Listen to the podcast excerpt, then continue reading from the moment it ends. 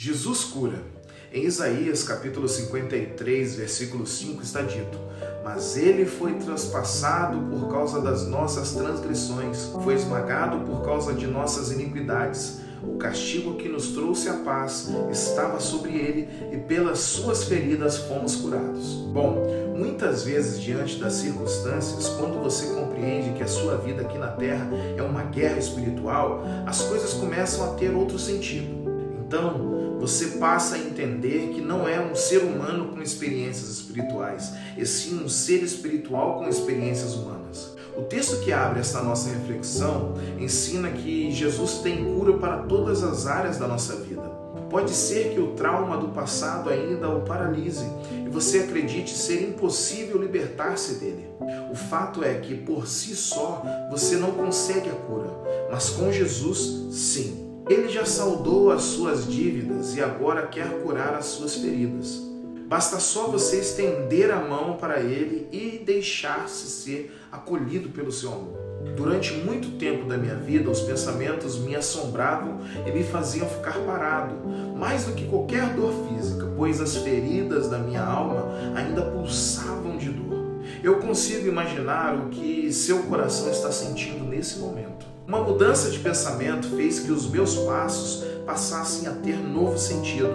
Quando comecei a acreditar nas verdades do Senhor, as feridas que outrora me paralisavam foram cicatrizadas e o meu destino de filho passou a ser vivido com toda a intensidade que Deus tem para nós. Quem tem Jesus não tem falta de nada, simplesmente porque Jesus tomou as nossas dores e entregou-se de corpo e alma para que a paz de Deus fosse instaurada na minha e na sua vida. Comece hoje a ver que Jesus pode curar todas as feridas e extinguir todas as dores da sua alma. A frase do dia é: quem tem Jesus não tem falta de nada. Hashtag sarados. Bom, estar curado à luz da Bíblia envolve as várias dimensões da nossa vida dimensão física, dimensão social, relacional e espiritual. As enfermidades causam à vida do homem danos físicos e só quem passa ou está passando pela enfermidade física sabe os desafios que enfrenta em um mundo tão corrido, egoísta e sem misericórdia como o nosso. As enfermidades causam também danos sociais, como diz Isaías no capítulo 1, ou como vimos nos últimos três anos, não é mesmo? As enfermidades causam também danos relacionais, como por exemplo, alguém que tem uma enfermidade com um alto índice de contaminação vive sem abraço, sem cheiro, sem ninho, sem toque. As relações sofrem e as enfermidades também causam danos espirituais. Ou melhor, existem enfermidades que têm a sua origem no espiritual.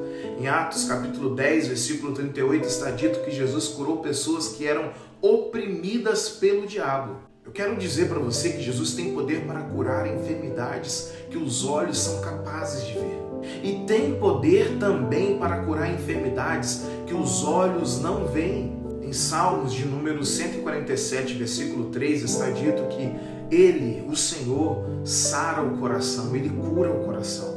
E eu quero dizer para você que está me ouvindo hoje, se você está com o coração dilacerado, sangrando, cheio de dor, Ele pode curar você. Se a tua alma está vazia de amor, vazia de significado, vazia de esperança, Jesus pode te curar.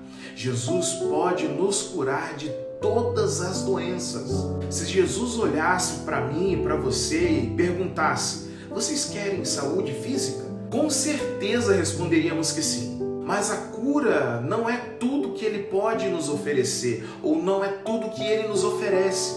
Em Lucas capítulo 17, Jesus, movido por grande compaixão, cura dez leprosos e um volta para agradecer. Esse recebe de Jesus uma cura completa ou uma cura superior. Os outros nove, porém, não estavam interessados na principal cura que Jesus pode gerar no homem, que é o perdão dos pecados, a paz de consciência e a esperança da vida eterna. Essa cura me faz viver de forma saudável aqui e na eternidade. Se você precisa de uma cura no seu interior, peça a Ele com fé. Ele pode te curar. Se você precisa de uma cura física, peça a Ele com fé, pois Ele pode te curar. Jesus Cristo é o mesmo ontem, hoje e será o mesmo sempre. A mesma compaixão que Ele demonstra nos Evangelhos, Ele continua tendo. A mesma misericórdia que Ele demonstra nos Evangelhos, Ele continua tendo. O mesmo poder sobre as enfermidades, seja de qual origem for, Ele continua tendo também. Queria deixar para você três conselhos nesse dia de hoje que são tão importantes para a minha vida e eu quero compartilhar com você à luz desse devocional de hoje. Primeiro, não desista da tua cura. Seja persistente. Em Lucas capítulo 18, versículo 1, Jesus vai dizer e vai aconselhar sobre a importância de não desistir, de persistir. Um dia a resposta chega. Segundo, não deixe de viver enquanto a cura não chega. Tem muita coisa boa para ser vivida hoje. Não se feche pela cura que ainda não chegou.